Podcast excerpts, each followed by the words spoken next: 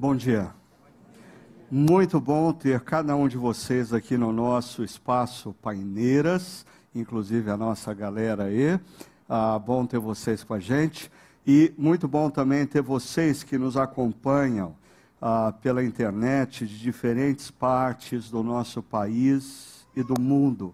Graças a Deus, nós temos pessoas conectadas hoje em, em diferentes lugares e usufruindo dessa bênção que é a, a tecnologia nos nossos dias. A tecnologia tão usada para coisas ruins, mas que a gente precisa resgatar a parte do nosso mandato cultural, né? resgatar para o bom uso, para a glória de Deus, para a manifestação dos valores e princípios do reino de Deus. Bom, hoje eu estou aqui, assim, o que sobrou de mim, depois de uma semana inteira lutando contra uma gripe brava. Assim, os médicos dizem que depois desses dois anos que a gente ficou todo mundo, cada um no seu canto, as viroses vieram assim, pá, barra pesada. Fazia tempo que eu não pegava uma gripe assim de me deixar na cama, sem voz, dor no corpo. Fica tranquilo, eu fiz teste negativo, tá? Quer dizer, a gente vive uma, uma verdadeira opressão hoje em dia. Assim, é, eu, eu, nunca me senti tão culpado de tossir. Você já sentiu assim? Você pega o Uber, aí assim, dá uma coceirinha na garganta, você tem que tossir. Aí quando você tosse, você olha o olho do cara no retrovisor e ele está te encarando. Né? Supermercado, você está lá fazendo compra, aí você resolve tossir. Assim, todo mundo ao redor para para olhar quem foi que tossiu. Assim, eu acho que a gente precisa. Eu vou começar um movimento de libertação a, ao direito de se tossir livremente. Né? Pior que assim, por causa disso você fica segurando e às vezes quando a tosse vem, vem. Mas aí que complica, aí todo mundo olha feio para você. Então, ah, não estranha se durante a, a mensagem eu tiver que fazer uma pausa para dar uma tossidinha. E aí até o pessoal tinha me uh, pedido, é, se você percebe que tem espaço livre é, na, no seu corredor de cadeiras, se você conseguir liberar a lateral, vai ficar mais fácil para quem está chegando. Graças a Deus a gente está vivendo uh, gradativamente esse problema outra vez. Né? E, e uma última coisa antes da gente entrar na reflexão. Eu não sei se você percebeu, mas na, no nosso Chakra News foi falado sobre o curso é, A Grande História.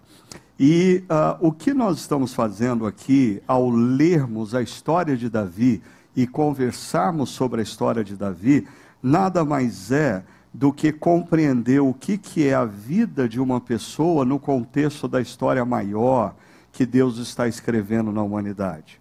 Então, você entender a grande história é essencial para você perceber qual é o seu papel nessa grande história, qual é a sua vocação na história, porque assim, a, a, a sua vocação não é se tornar um profissional famoso na sua área, ganhar muito dinheiro para poder se aposentar com estabilidade financeira.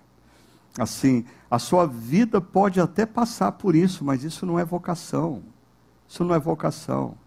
Então, ah, pondere a oportunidade de compreender qual é a grande história e o seu lugar nessa história. Ah, mas daí eu tô, eu tô cheio de segundas intenções, é, reforçando esse anúncio para vocês, porque assim, o horário do curso que começa em setembro, você deve ter percebido, é um tiro no pé para quem vem no encontro às 11. Não dá. Hã? Mas é porque a gente está precisando liberar lugar às 11.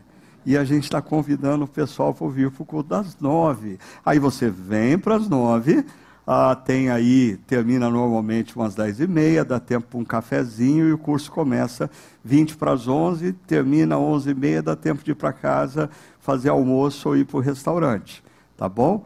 Então, pondere e assim, você que há 20 anos está com saudade de escola bíblica dominical. Uau, é a tua chance. Né? Você vem para um culto e depois participa de uma aula. Só falta agora a gente marcar que todo domingo às quatro da tarde tem ensaio do conjunto coral. Né? Aí você tem aquele domingo intenso. Aí o culto das sete é diferente, porque todo mundo tem que estar presente. Você vai ter o domingo tomado. Não, brincadeira. A, a, a ideia é só te incentivar a participar desse curso, que ele tem aí uma duração curta, mas que é muito importante para você entender a grande história e o seu lugar nessa história. É o que a gente está vendo com Davi. E falando em Davi, é, hoje eu quero conversar com vocês sobre um dos temas que envolve a história de Davi, que é a face, face a face com o inimigo, flertando com a vingança, surpreendido pela graça. Ah, e você pode saber em detalhes acerca dessa história ah, durante a semana, lendo mais profundamente, pausadamente, os capítulos 24, 25 e 26 de 1 Samuel.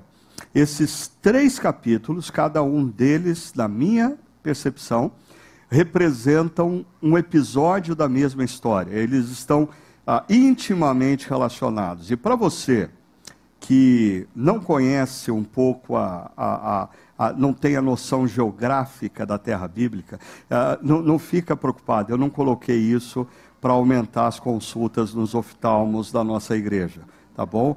Realmente, é, até para mim aqui é quase impossível ler os nominhos. Então você para de franzir a testa e tirar o óculos, não é para você não vai conseguir. Aqui, basicamente, é o, é o território onde boa parte das histórias bíblicas acontecem.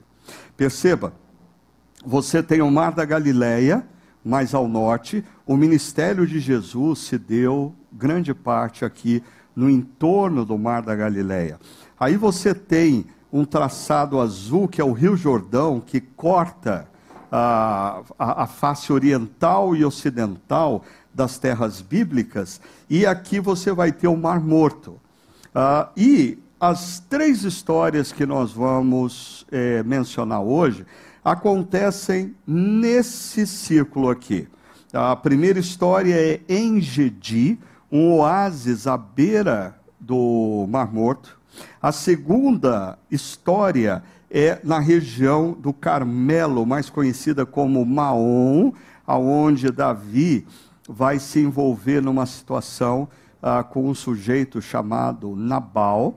Aí ele vai um pouquinho para o norte, ah, Zif, ao deserto de Zif, e ele vai ter um segundo encontro com Saul, o rei que o perseguia. O primeiro em Engedi, numa caverna, o segundo em Zif, mas no centro dessas duas histórias existe o encontro de uh, Davi com a situação que o envolve com Nabal. Deixa eu mostrar isso através de um gráfico.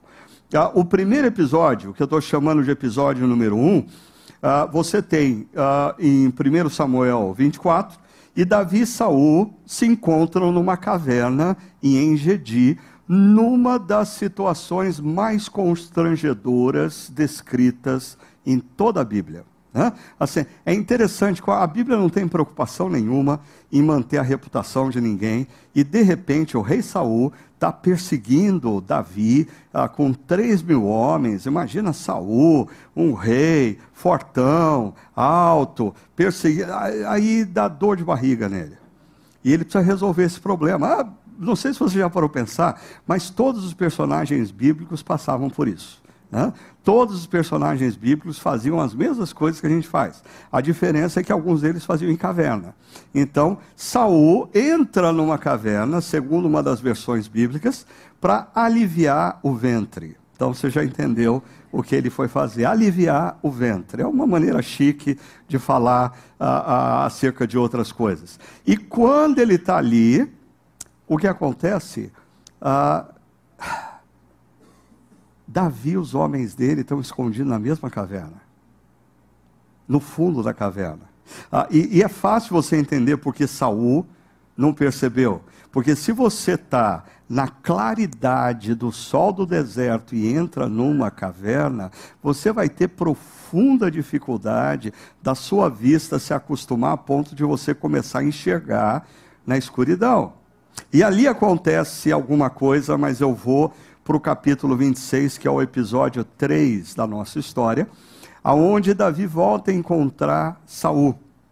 Mas agora Saul está acampado uh, numa colina uh, no deserto de Zif e Saul está cercado, cercado de três mil homens, os melhores homens de Israel. E ele está dormindo numa barraca de guerra, ah, junto com a sua guarda pessoal, e o general do exército está do lado dele. E Saul está dormindo com a espada dele sobre a sua cabeça em um jarro. E Davi, junto com um dos seus homens, entra no acampamento, entra na barraca de Saul. Ah, nessas duas situações, como a gente vai perceber, Davi tem a oportunidade de ferir ou matar Saul. Mas o que acontece? Deixa eu ir aqui para o capítulo 25, que eu estou chamando de episódio 2. Porque uh, para a pessoa que lê a Bíblia de maneira desatenta, aqui na chácara, há 21 anos a gente fala, você tem que ler a Bíblia prestando atenção nos detalhes e no contexto. Não se pega texto fora de contexto. Texto fora de contexto é só serve para pretexto, né?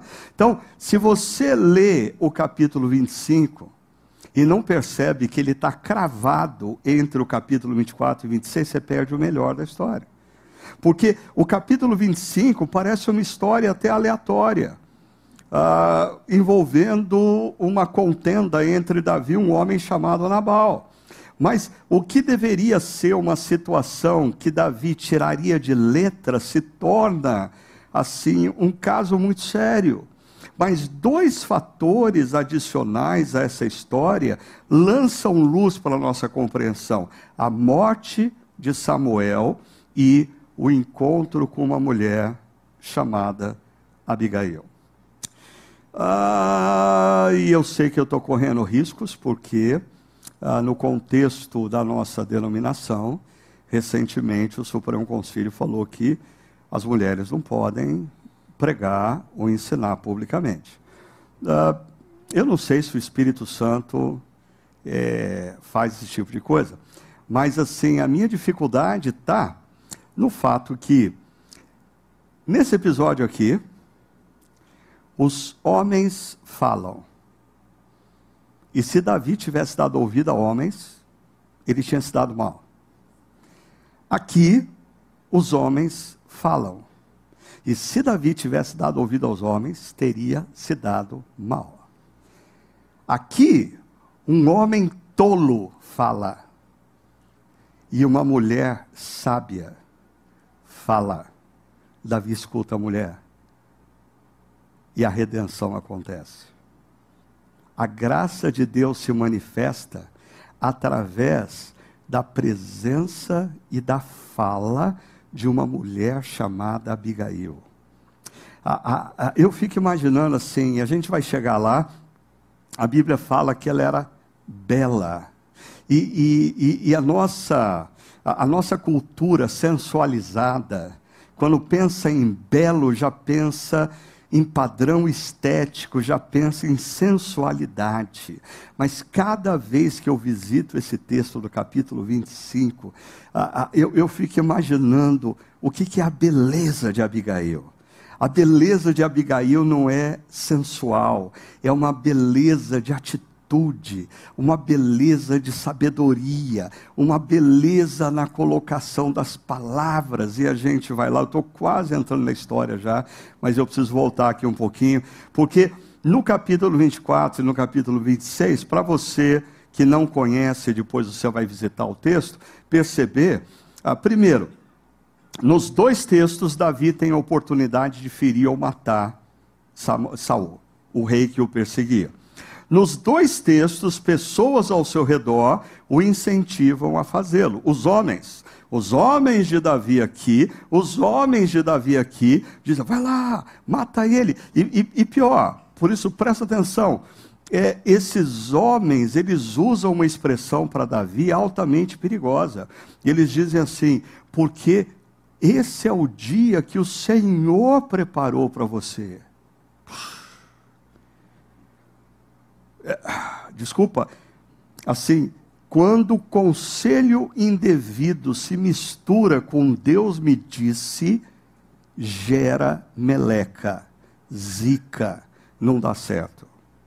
Ah, ah, já na última reflexão, eu procurei incentivar você a, em nome de Jesus, né, famoso, em nome de Jesus, para com esse negócio de eu sentir que. Ah, porque eu senti que Deus quer. Aí eu senti que Deus quer fazer isso na sua vida. Ah, meu irmão, minha irmã, eu senti que Deus te. Para com esse negócio. O nosso Deus na Bíblia não é Deus de sentimentos. O nosso Deus da Bíblia é um Deus de palavras. Desde Gênesis capítulo 1, Deus manifesta a sua vontade através de palavras. Disse Deus, Jesus não é o sentimento de Deus que se fez carne, é a palavra de Deus que se fez carne. Os profetas no Antigo Testamento não mudam a situação porque eles dizem: veio a mim o sentimento do Senhor. Não, veio a mim a palavra do Senhor.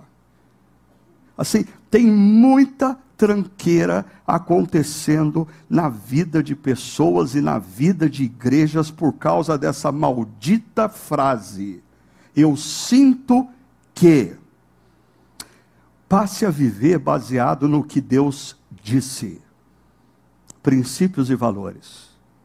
O que Deus disse. Os nossos sentimentos orbitam C.S. Lewis diz que o fato de você não amanhecer apaixonado pela sua esposa não significa que você não a ama mais. E essa ditadura do sentimento tem feito pessoas, ah, eu sinto que o nosso ciclo conjugal acabou. Para com esse negócio. Se você sente que acabou o ciclo, renova o ciclo, começa outro. Porque é isso que Deus quer que você faça. É, é, é isso que a palavra de Deus diz: maridos, amem as suas esposas, esposas, honrem os seus maridos, renovem os seus laços. Agora, uma terceira coisa que acontece é que Davi decide não levantar as suas mãos contra Saul. Né? E, e, aqui depois eu vou entrar nessa coisa complicada. Não vou entrar, na verdade. Eu vou deixar para o podcast esse negócio de eu não vou levantar a mão contra um ungido de Deus, porque esse negócio é complicado hoje em dia. Né? Ah, porque tem muito líder religioso, muito pastor aí que, em nome de eu sou ungido do Senhor, faz as coisas mais absurdas é, manipula as pessoas, usa os recursos financeiros da igreja para o seu benefício próprio e, e, vem com esse discurso: ó, não levante a mão contra o ungido do Senhor. Primeiro, existe aí uma disfunção teológica na compreensão do que é a unção de Deus no Antigo Testamento e o que é a unção de Deus no Novo Testamento. No Antigo Testamento, Deus unge pessoas específicas: o sacerdote, o rei, o profeta e alguns homens que ele levanta como os juízes para causas específicas. No Novo Testamento, a palavra de Deus diz que o Espírito foi derramado sobre todos os crentes. Então, em tese, no Novo Testamento, todos nós somos ungidos. Mas isso não muda o fato que você não deve levantar a mão contra o ungido. Nem as palavras. Ah, por que, que eu estou dizendo isso? Que, por um lado, a gente tem o abuso em determinadas igrejas, por outro lado, nós temos um momento de, de, de profunda irreverência para com a pessoa do outro, pelas pelas questões mais periféricas, a gente se acha no direito de, de, de criticar, de afrontar, de ameaçar, de romper. Peraí, calma, vamos com calma nesse negócio. Mas sobre essa questão do ungido, a gente vai falar um pouquinho mais no podcast amanhã. O que eu queria mostrar para vocês, que como eu falei que Deus age e Deus fala através de princípio, Davi não levanta a mão contra Saul por um princípio. Aqui também Davi não levanta a mão contra Saul por um princípio. Só que tem uma coisa interessante. Ah, nessa história aqui, ah, esse princípio entra em crise. E Davi pensa em abandonar o princípio.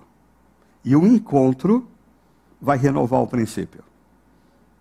Ah, é, essa é a vida como ela é, ok? Esse negócio de assim, ah, eu aprendi tal coisa na Bíblia e eu pratiquei. Não, você não pratica de forma linear. Você aprende algumas coisas, você obedece, dá certo, você é abençoado aí. Na medida que você começa a caminhar, você começa a pegar caminhos esquisitos. Você se esquece do que você deveria fazer, você se esquece de alguns ensinamentos. Algumas situações da vida geram crise em você, você quase se perde. Mas aí Deus vem ao encontro de Davi, num encontro, e reorganiza o coração de Davi.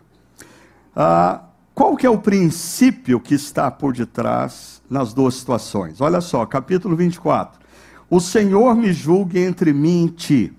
É, é, é a palavra de Davi para Saul. Ó, eu não vou julgar essa causa, Deus vai julgar. Ele entrega a causa entre ele e Saul para Deus. Vingue ele os males que tens feito contra mim, porque a vingança pertence ao Senhor, mas não levarei, não levantarei a mão contra ti. O Senhor seja juiz e nos julgue. Ah, Davi tem uma contenda com Saul. Saul está perseguindo ele, levantando difamações, calúnias, é, colocando a vida de Davi em risco. Davi diz: Eu não vou retribuir mal com mal. Ah, Deus julgue essa causa. Eu entrego a minha causa com Saul a Deus. Agora, se você pegar o capítulo 26, que é o terceiro episódio, a mesma coisa vai acontecer. O Senhor mesmo matará. Um dos homens de Davi fala: Vai, mata. Ele diz: Não, é Deus. Se ele tem que morrer, é Deus quem vai matá-lo. E olha o que, que Davi diz: ou chegará a sua hora, ou ele morrerá, ou ele irá para uma batalha e perecerá. Agora, aqui a frase de Davi, que ele insiste ao longo da vida dele: O Senhor me livre de levantar a mão contra o seu ungido. O Senhor me livre de fazer uma besteira dessa. E olha que Saul já estava bem perdido aí, né? Mas no capítulo 26 ainda ele diz: O Senhor recompensa a justiça e a fidelidade de cada um. Deus é justo juiz. Perceba, todas essas falas de Davi pressupõem o seguinte: a confiança de Davi que Deus faz justiça. Pode levar algum tempo, pode levar dias, semanas, meses, anos, mas Deus faz justiça. Essa é a confiança que faz Davi dizer: Não vou levantar a mão contra Saul. Né? E diz: Ele te entregou nas minhas mãos hoje. Ele está falando para Saul. Ah, Deus me entregou a sua vida na minha mão, eu podia ter te matado e não o fiz, mas eu não levantaria a mão contra o ungido do Senhor. Volta essa questão. Eu acho que essas duas histórias, para a gente passar para a mais importante, que é a central, ela, ela levanta duas perguntas que a gente pode já começar a pensar sobre elas. A primeira delas é: a quem você escuta? Quem o influencia? Porque uh, no capítulo 24, os homens de Davi dizem: vai, mata, mata. Ele não escuta. No capítulo 26, os homens de Davi dizem: vai, mata, mata. Ele não escuta. Ah, e mais, nos dois capítulos, quando Davi aparece diante de Saul, ah, ah, no primeiro, Davi tinha um pedaço da capa de Saul, no segundo, ele tinha a espada de Saul, e ele levanta e diz para Saul: Saul, olha aqui, Saul.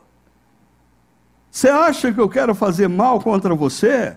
E ele diz: Saul, para de ouvir as pessoas que dizem que eu te quero mal. Para de ouvir essas pessoas.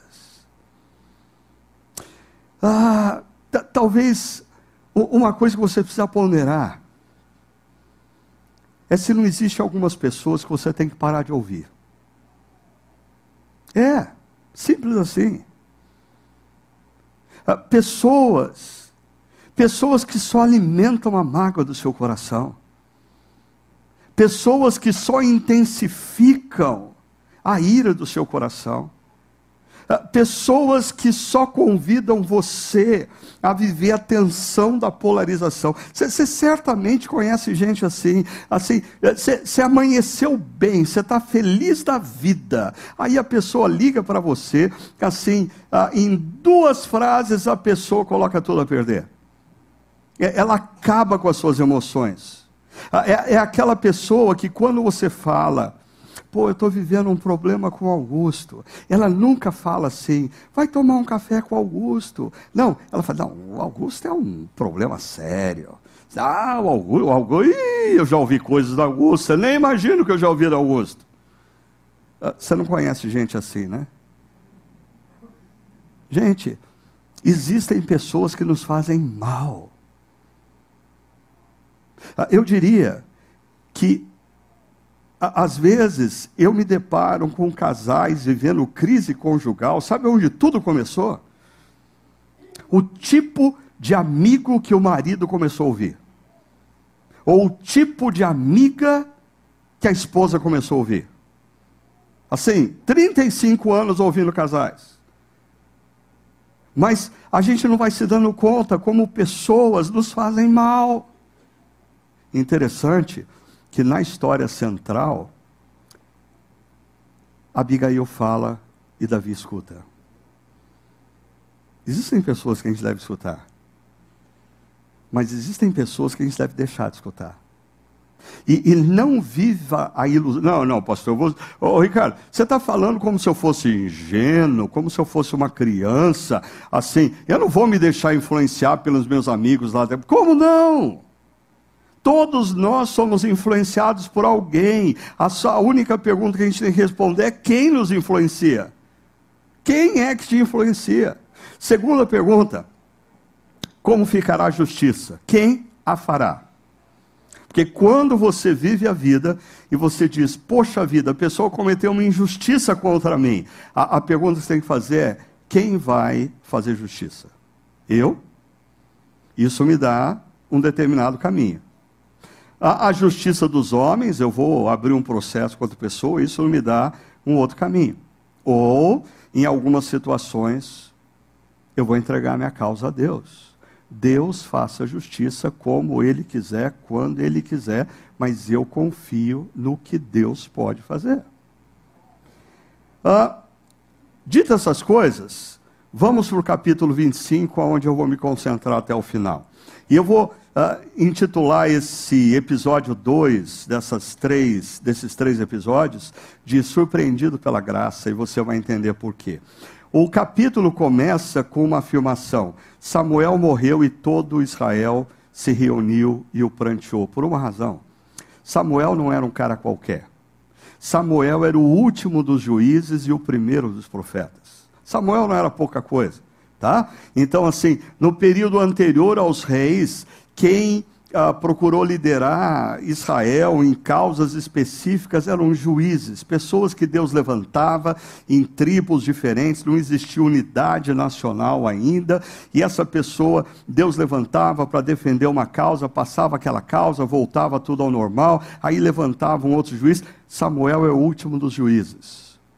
Mas como Samuel faz a transição de Israel para o período dos reis, Samuel se transforma no primeiro profeta. No primeiro profeta, como a gente vai conhecer durante o período dos reis de Israel. E é interessante como a história, o primeiro profeta de Israel, nos mostra que profeta, profeta, tem que ter um distanciamento do rei X para ter liberdade de elogiar ou para criticar. Se o profeta se torna cabo eleitoral do rei, a nação perdeu um profeta. Ok? Então, assim, Samuel é o cara que unge Saul rei. Mas quando Saul erra, Samuel tem a liberdade, porque ele não está comprometido com ninguém, de dizer: Saul, você está fazendo besteira, meu cara. Ou você se arrepende, ou Deus vai te punir. Ah, ele é o cara que unge, ele é o cara que confronta. Mais tarde, na história de Davi, tem um outro profeta chamado Natan, que entra no palácio e confronta o rei Davi. Nós precisamos de profeta. Ah, mas nós só teremos profetas se os profetas se mantiverem em equidistância de toda forma de poder político. Quando os profetas começam a se candidatar para cargos políticos ou a fazerem alianças com o poder político, nós perdemos profetas. Nós ganhamos sacerdotes e perdemos profetas. Por que, que eu falo isso? Porque na história de Israel, os sacerdotes que cuidavam no templo, é, pouco a pouco eles foram se tornando assim meio coniventes com os reis, porque eles dependiam de verbas públicas. Eles eram sustentados pelo Estado. Então eles não tinham ah, como falar contra. Os profetas não. Os profetas eram independentes, os profetas eram autônomos, os profetas não, defi, defi, não, não deviam absolutamente nada para o rei. Então eles podiam dizer: Rei, o que você está fazendo? Nota 10. Campeão, continua assim. É isso que Deus quer de você. Ou eles poderiam dizer: Rei, te cuida, porque Deus vai te pegar na curva. Ah, não adianta você vir com esse discursinho que você fez sacrifício semana passada. Deus não se alegra com sacrifício como ele se alegra com obediência. O que Deus quer que você viva na sua vida, valores e princípios do reino de Deus para valer. Mas deixa eu mudar o ponto aqui. Samuel é um ponto de referência para Davi. E a gente precisa entender isso para perceber o quanto a morte de Samuel abala Davi. Ah, muitas vezes na vida, nós temos pessoas que são grandes influenciadores espirituais na nossa caminhada, mas às vezes Deus nos dá essas pessoas por ciclos, não para todo sempre. existe o perigo da gente se fechar nesse ciclo e não se mover mais. Ah, porque eu tenho saudade do Samuel. Não, porque pastor mesmo era o Samuel. Não, porque profeta mesmo era o Samuel. Porque juiz mesmo era o Samuel. Desculpa, a, a vida continua. E na medida em que Davi se move na direção da vida, outras pessoas serão usadas por Deus para falar com Davi, como a gente vai ver hoje. Agora, continuando o texto, depois da morte de Samuel, Davi foi para o deserto de Maom.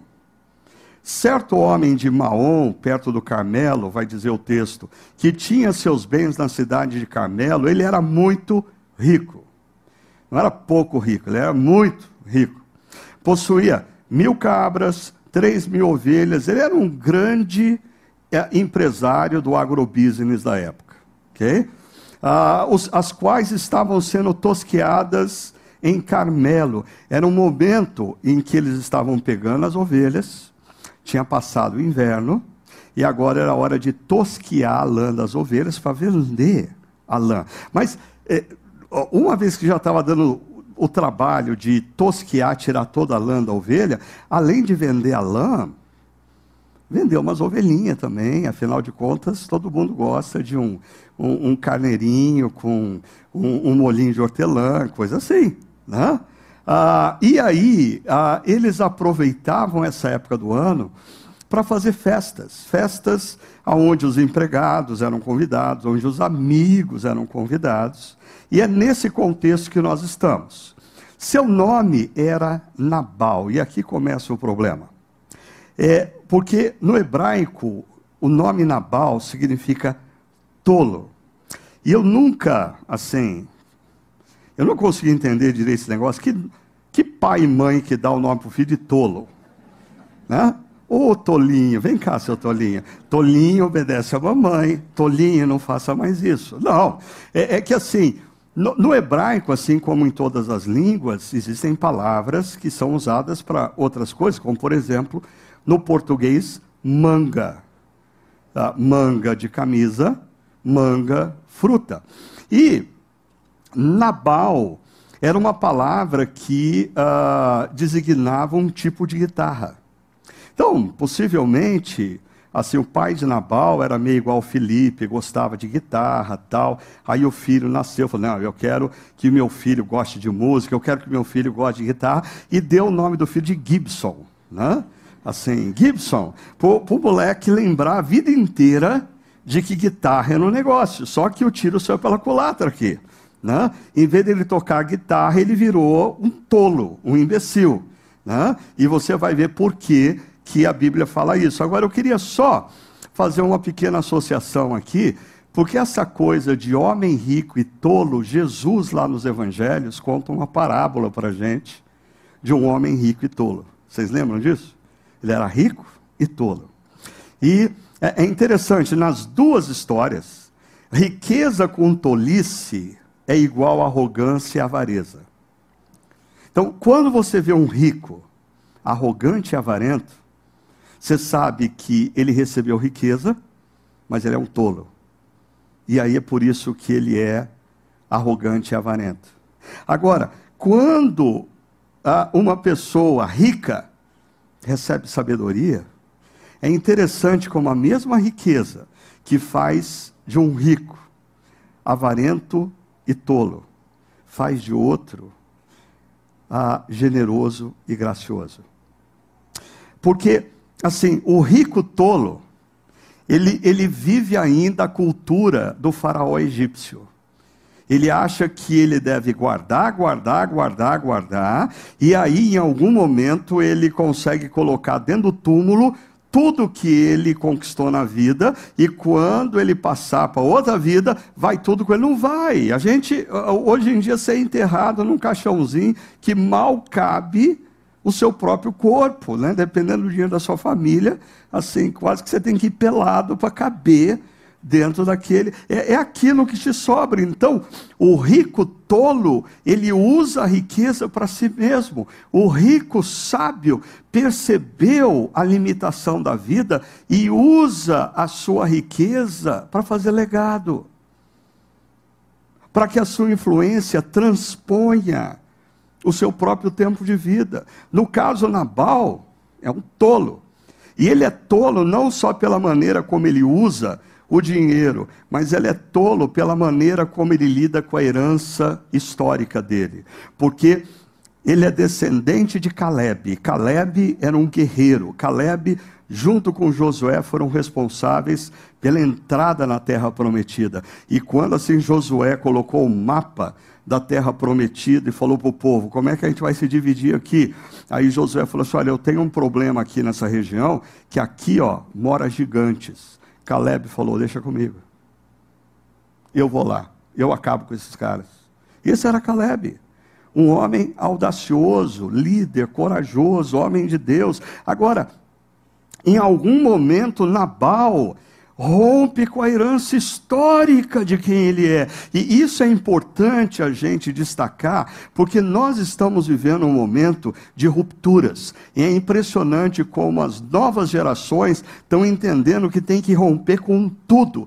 Tudo que é herança dos pais, dos avós, dos bisavós, não serve mais tudo que é herança de conhecimento, de sabedoria ah, de, de, de, gerações passadas não serve mais. É a geração startup, tem que começar do zero, tem que começar do novo, tem que ter a marca própria. Não posso ter a marca dos meus pais, dos meus avós, dos meus bisavós.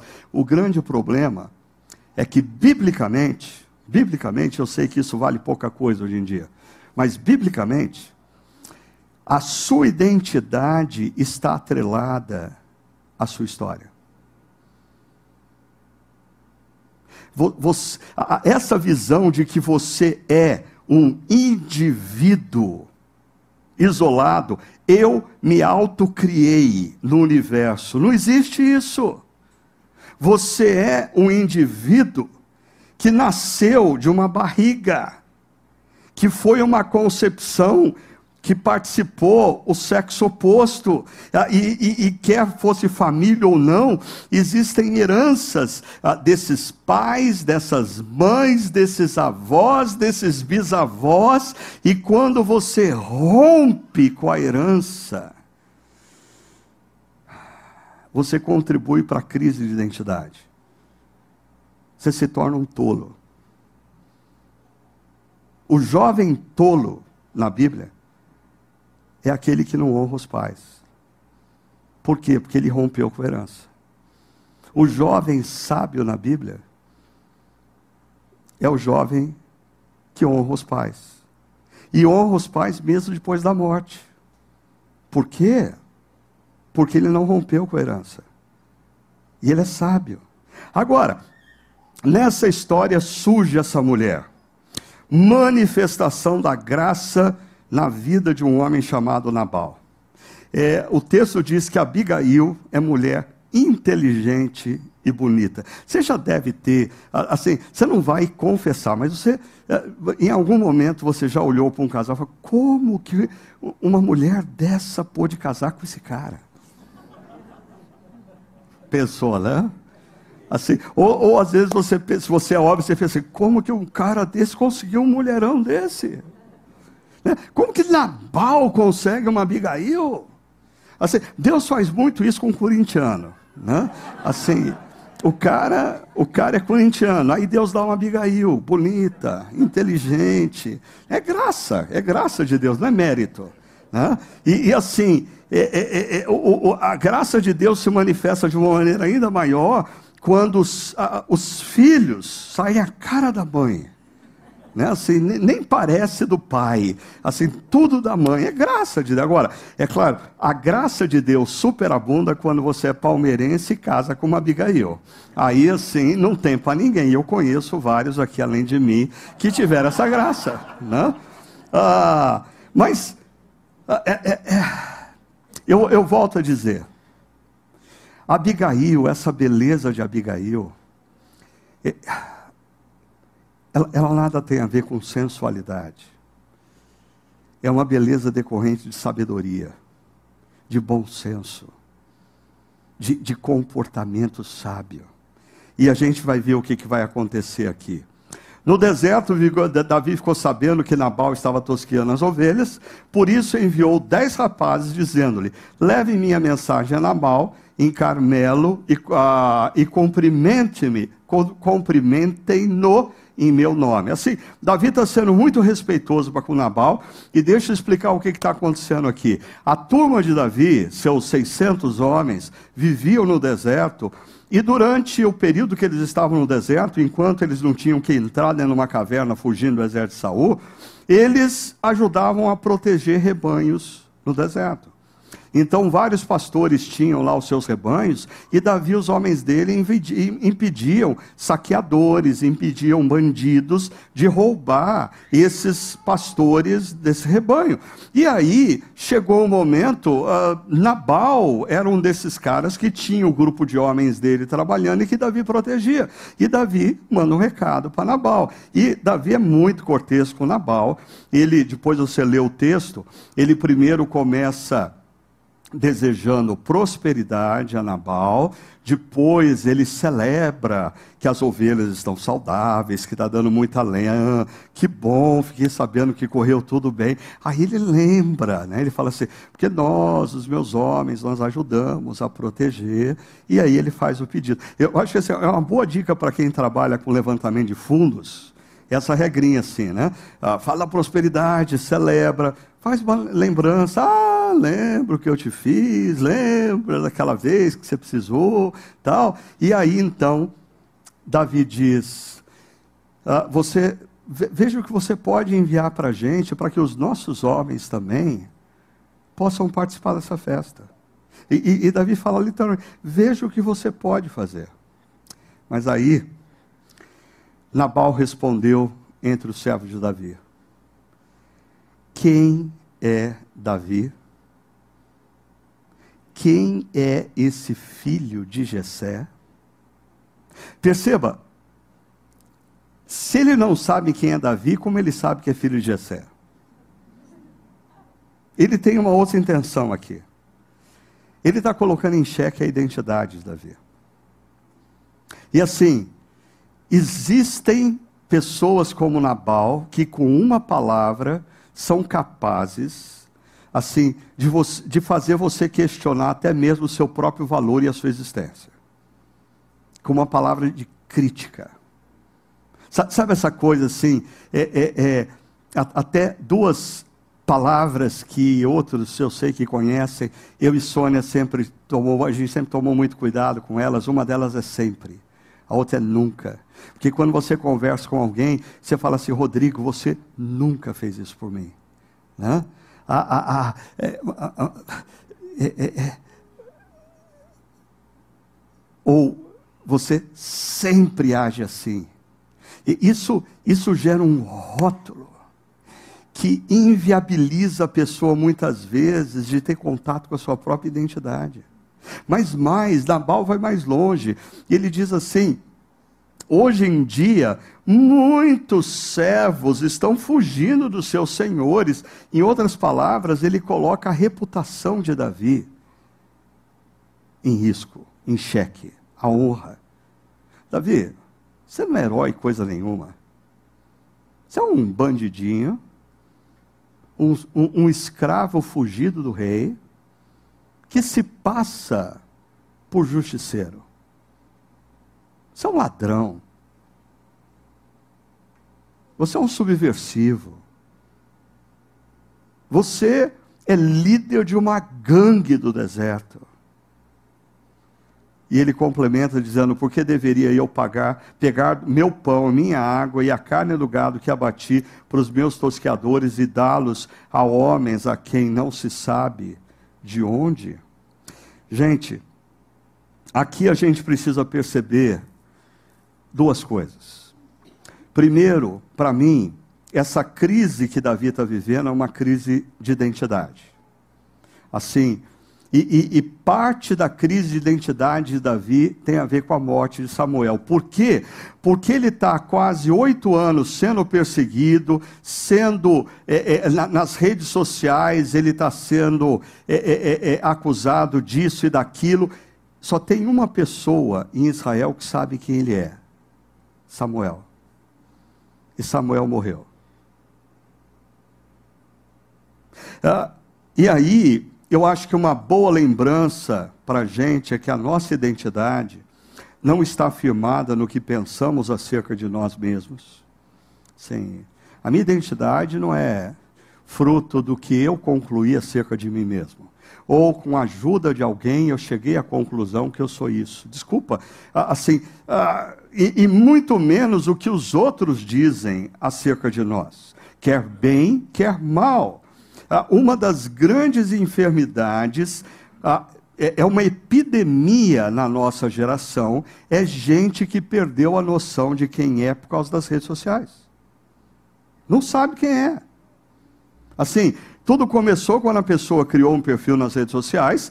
Assim, sutilmente, a pessoa às vezes nem se dá conta, mas ela começa, ela cria um personagem, ela vai transformando o que é ela num personagem.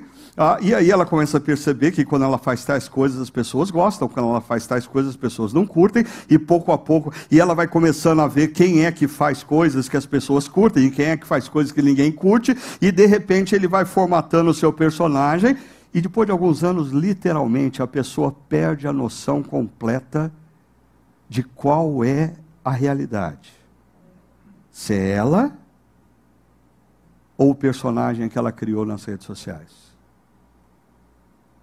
E não é para menos que essa é uma geração que mais e mais não se relaciona pessoalmente. Por quê? Porque pessoalmente as pessoas vão descobrir que eu não sou o que eu aparento ser. Biblicamente, eu diria que a nossa verdadeira identidade está firmada no que Deus afirma sobre nós. Jacó, Deus diz: Jacó, todo mundo diz que você é enganador. Eu digo que você é Israel. Você é príncipe do Senhor. Essa é a sua identidade. Jesus, ele é batizado e ele está prestes a ser é, injustiçado, traído, perseguido, criticado, crucificado e morto. Ele escuta uma voz: Você é o meu filho amado, em quem eu tenho todo o prazer. Essa é a identidade de Jesus. A identidade de Jesus não é o que os fariseus e os escribas dizem dele. A identidade de Jesus não é o que o povo diz na entrada triunfal, nem muito menos o que o povo diz quando grita crucifica. A identidade de Jesus é determinada por Deus. João Calvino diz: se você quer conhecer quem de fato você é, conheça Deus, porque só Deus pode te revelar a sua identidade. Profundo esse negócio. Mas por que Davi, eh, está vivendo esse momento pós-morte de Samuel e ele se depara com Nabal, que, como a gente viu, questiona a identidade de Davi, reforça a difamação de Saul, Davi vive uma crise. E o que, que ele vai fazer diante disso? Vamos voltar aqui ao texto. Olha só. Então, os mensageiros de Davi voltaram e lhe relataram cada uma dessas palavras, as palavras de Nabal. Quem é Davi? Quem é esse filho de Jessé? Esse cara é um bandidinho que vive no deserto. Ah, ah, Davi ordenou aos seus homens: ponham suas espadas na cintura. Vai partir para o pau. Deu mal. Agora, a gente está falando do mesmo Davi que viu Saul entrando na caverna e podia ter matado Saul, um cara que o perseguia há anos, e não reagiu. Ah, ah, e isso, eu acho que nos ensina uma coisa, às vezes, nós cometemos uma profunda injustiça nas nossas relações interpessoais. Nós julgamos as pessoas pelo último ato. Nós não podemos fazer isso. O último ato que a gente conhece da pessoa pode estar revestido de um histórico. Porque o último ato de Davi é a tolice de Nabal. E você fala, como que Davi pôde perder a paciência com um cara como Nabal? Nabal, afinal de contas, Nabal é um tolo. Mas isso aqui é a gota d'água. Você tem que olhar a história de Davi que ele está cansado, ele está sendo perseguido, ele corre de caverna para caverna, de deserto para deserto, ele olha as redes sociais e só falam bobeira dele, só falam besteira, só difamam o nome dele, e ele não vê esse negócio acabar na relação com Saul. E aí as traições que ele vive, como por exemplo nós vimos semana passada em Keila, ele salva uma cidade, vira as costas, a cidade entrega ele para Saul. E aí morre Samuel. Cuidado para não estabelecer juízo sobre uma pessoa a partir da palavra que ela disse hoje para você, a partir da atitude que ela teve hoje com você. É, isso acontece muito em casamento, né? Assim, é, o casal começa a brigar porque o cônjuge disse uma coisa e, e, e às vezes o outro nunca para para pensar, ah, mas o que está por detrás disso? Por que ele disse o que ele disse, como ele disse? E às vezes existe uma semana difícil, existe uma crise ah, que, que o cônjuge nem tem conhecimento ainda no trabalho ou com um amigo. Ah, ah nós, nós precisamos procurar compreender os sentimentos que existem por detrás de palavras e atitudes. Senão nós, vamos ser sempre duros, julgando pessoas pelo último ato. E o último ato nem sempre revela o que uma pessoa é. A gente precisa avaliar sempre os nossos amigos e amigas pela história deles com a gente. Pela história deles com a gente. Continuando. Davi tinha dito o que, que ele ia fazer. De nada adiantou proteger os bens daquele homem no deserto para que nada se perdesse. E para mim, essa frase, de nada adiantou, é a ignição do que um filósofo coreano chama de infarto da alma. O que é o infarto da alma? Quando a pessoa perde a paixão pela vida, quando a pessoa perde a paixão por uma causa, quando ela perde a paixão por algo que ela defendia. E normalmente, por que, que a pessoa perde a paixão? Porque alguma situação mostra para ela de nada valeu. Essa é a crise de Davi. E ele diz: Ele me pagou o bem com o mal. Isso faz pessoas terem infarto da alma do que vale fazer o bem, se o que eu recebi foi o mal? Por que, que eu vou investir numa outra relação se vai dar na mesma? Percebe? Infarto da alma. Mas olha só, que Deus castigue Davi, ele mesmo falando, e o faça com muita severidade, caso até amanhã eu deixe vivo um só do sexo masculino de todos que pertencem a Nabal. Isso significava, como ele era um homem muito rico, muitos funcionários, talvez filhos, netos da propriedade, centenas de pessoas.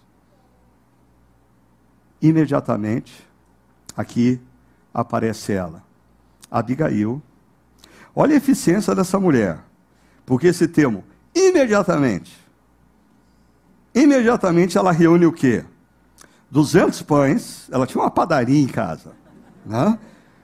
duas vasilhas de couro de vinhos, cheias de vinho, cinco ovelhas preparadas imediatamente, cinco medidas de grãos torrados, com bolos de uvas passas, 100 bolos de uvas passas. Você haja panetone no Natal, né? 100, 200 bolos de figos prensados e os carregou em jumentos. E disse aos seus servos: E aqui a estratégia dessa mulher. Vocês vão primeiro e eu vou atrás. Essa mulher não é fraca, não. É, essa mulher poderia ser CEO de qualquer grande empresa, ela tem noção, ela, ela conhece o sentimento humano, então ela manda primeiro tudo que Davi, assim, muito mais do que Davi esperava, e aí vem o encontro. Quando Abigail viu Davi, desceu do jumento e prostou-se perante Davi com o rosto de terra. Perceba, o que está pegando para Davi é que ele se sentiu desrespeitado. Então ela começa por onde está doendo em Davi. Ela começa se colocando o rosto em terra, que era uma atitude na antiguidade para você demonstrar respeito pela outra pessoa. Davi se sentiu ofendido porque Nabal não mandou nada, ela manda muito mais. Davi se sentiu desrespeitado e Abigail começa a conversa, demonstrando respeito por Davi. Ela caiu a seus pés e disse: Meu Senhor, e, e aqui uma outra coisa fascinante: a culpa é toda minha. A, a, a tese de Abigail vai ser a seguinte: Davi, desculpa aí. Seus homens chegaram e foram falar com a pessoa errada. Nabal não tinha nada a ver com isso. Lá em casa, Nabal não manda nessa área. Sou eu que cuido. Sou eu que contratei o buffet para a festa que vai acontecer hoje à noite lá. Sou eu que sei aonde estão cada carneiro preparado, os bolos. Sou eu que cuido disso. Ah, Davi, a, a culpa foi minha. Eu não vi que seus homens chegaram. Eu errei.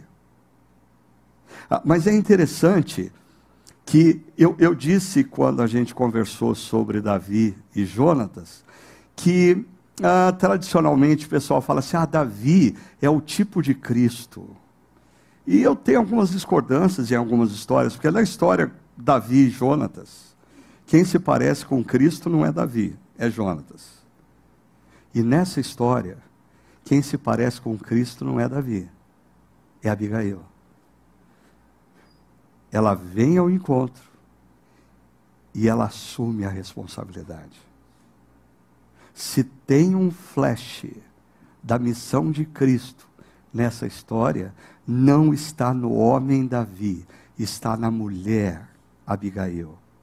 E o texto continua: Por favor, permite que a tua serva te fale, ah, ouve o que ela tem a dizer, e ela vai dizer mais uma vez: Olha, esquece, eu suplico a ofensa da tua serva. Ela assume a responsabilidade. Agora, preste atenção, pois o Senhor certamente fará um reino duradouro para ti. Opa, Samuel morreu? Só ele sabia? Não essa mulher que eu nunca vi também, ela está com o discurso igualzinho Samuel. Que eu vou ser rei.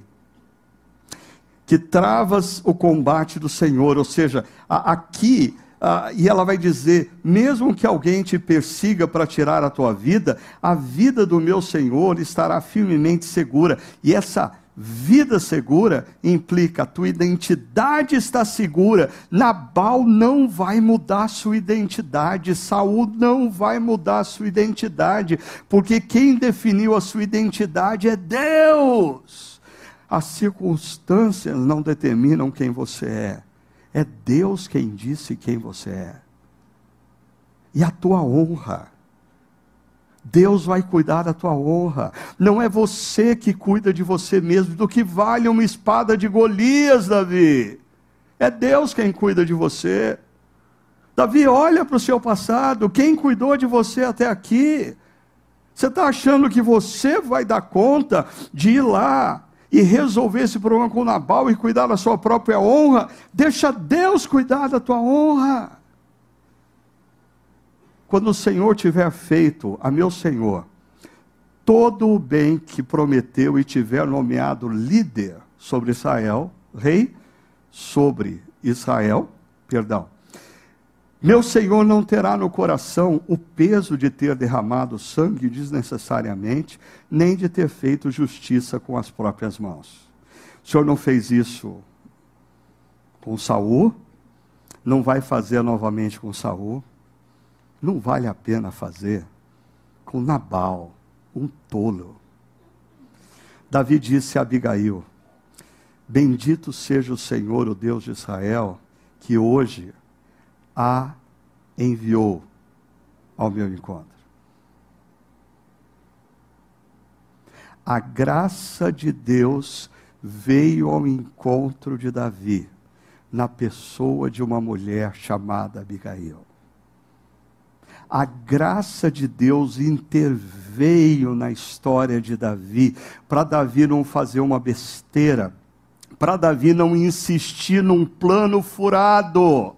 Ah, ah, mas é, é, impressionante, outra característica da nossa cultura que mais e mais parece prevalecer essa história assim, ah, fulano está errando, mas não tenho nada a ver com isso. Ah, Beltrano está tomando o caminho errado, ah, mas é melhor a gente não se meter. Ah, aquele irmão, aquela irmã está ah, carregando uma amargura e está se perdendo. Não, mas não vamos se meter nisso. Que não vai se meter nisso, não.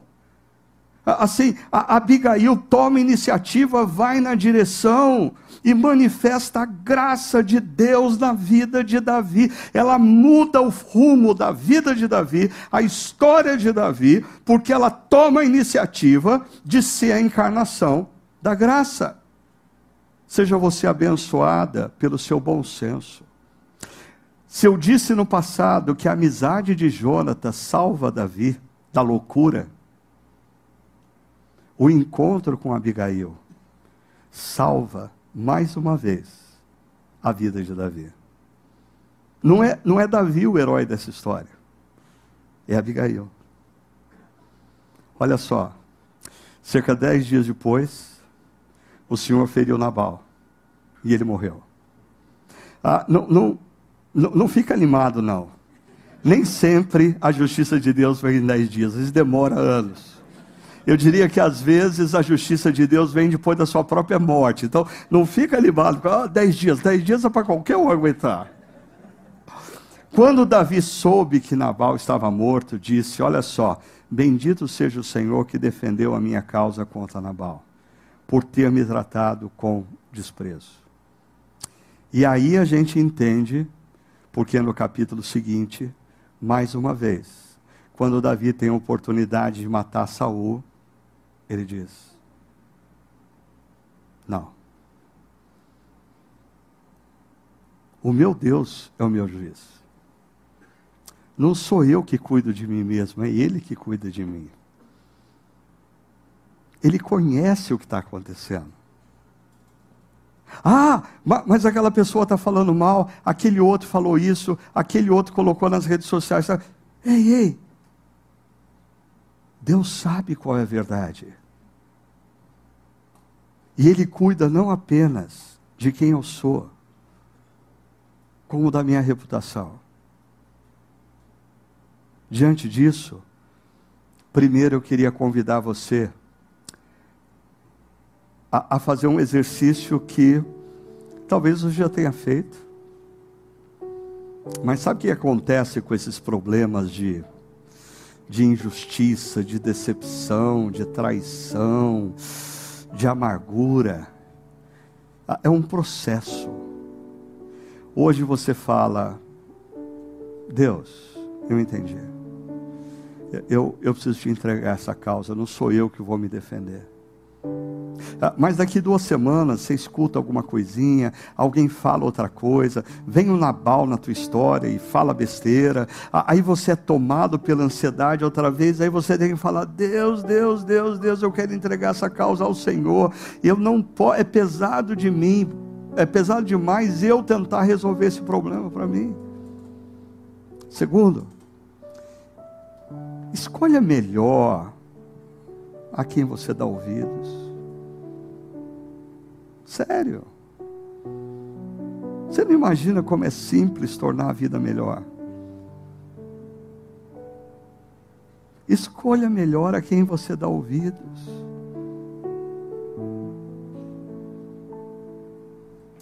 Ah, eu estou naquela fase que o Rubem Alves diz que a gente chega no momento da vida que a gente descobre que a gente tem mais passado que futuro.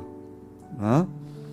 E quando você descobre que você tem mais passado do que futuro, é uma das boas decisões que você toma, não vou mais gastar tempo com gente fútil. Não vou gastar mais tempo com gente que insiste, insiste, insiste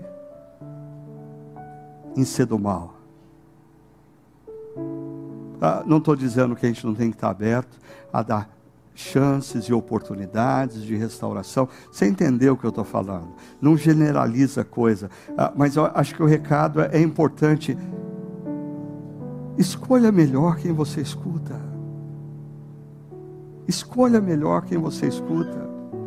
Terceiro, deixe-se surpreender pela graça. E aqui essa surpresa que eu quero convidar você a ter é uma surpresa em dois atos. O primeiro ato é deixe-se surpreender pela graça na sua vida.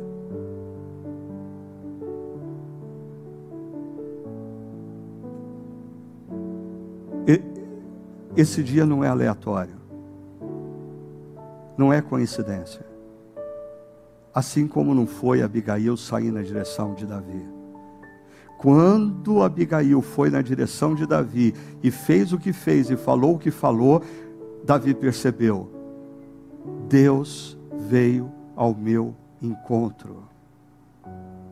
Deixa essa palavra ser uma experiência real e definitiva da graça de Deus na sua vida, para te libertar de causas que te aprisionam no passado, para te libertar de amarguras que estão impedindo você de viver o futuro, para te libertar de vozes que fizeram de você escravo.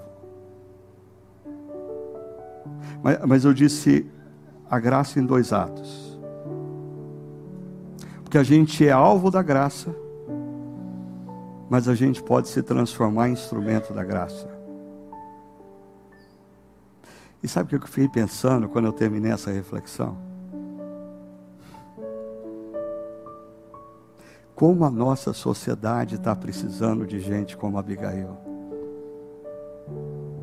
Que ao invés de colocar lenha na fogueira, ao invés de jogar querosene na discussão, vá ao encontro com bom senso, e traga sanidade. Porque o que Abigail faz é trazer sanidade para Davi. E Davi reconhece: meu Deus, eu ia fazer uma besteira desse tamanho.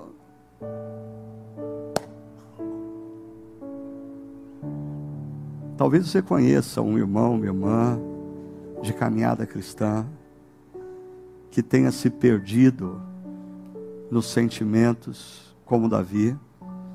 Talvez por eu ouvir as pessoas erradas. E se você foi tocado pela graça, você pode essa semana dizer: Eu vou ter uma agenda de Abigail. Eu vou ter uma agenda de Abigail. Agora, uma última coisa, que é muito importante. O que Abigail faz é confrontar Davi fortemente. Não sei se você percebeu. Ela revela o pecado de Davi. Mas ela faz isso sem usar o dedo, sem perder a graça, de maneira doce e humilde. E quando isso acontece, a graça é irresistível. Porque quando alguém aponta o dedo para você e vem com um discurso de acusação, você se defende. Mas quando alguém manda um bolo de chocolate na frente, fala com leveza, transmite graça, você se rende. Então, se Deus está desafiando você a ter uma agenda de Abigail, nos próximos dias de semana. Lembre-se não apenas do que Abigail fez, lembre-se de como ela fez, ok? Como. O, o como aqui é tão importante quanto o que ela fez. E termino: o que ela fez e como ela fez apontam para a gente, para o que Jesus Cristo fez naquela cruz por nós. Deus os abençoe.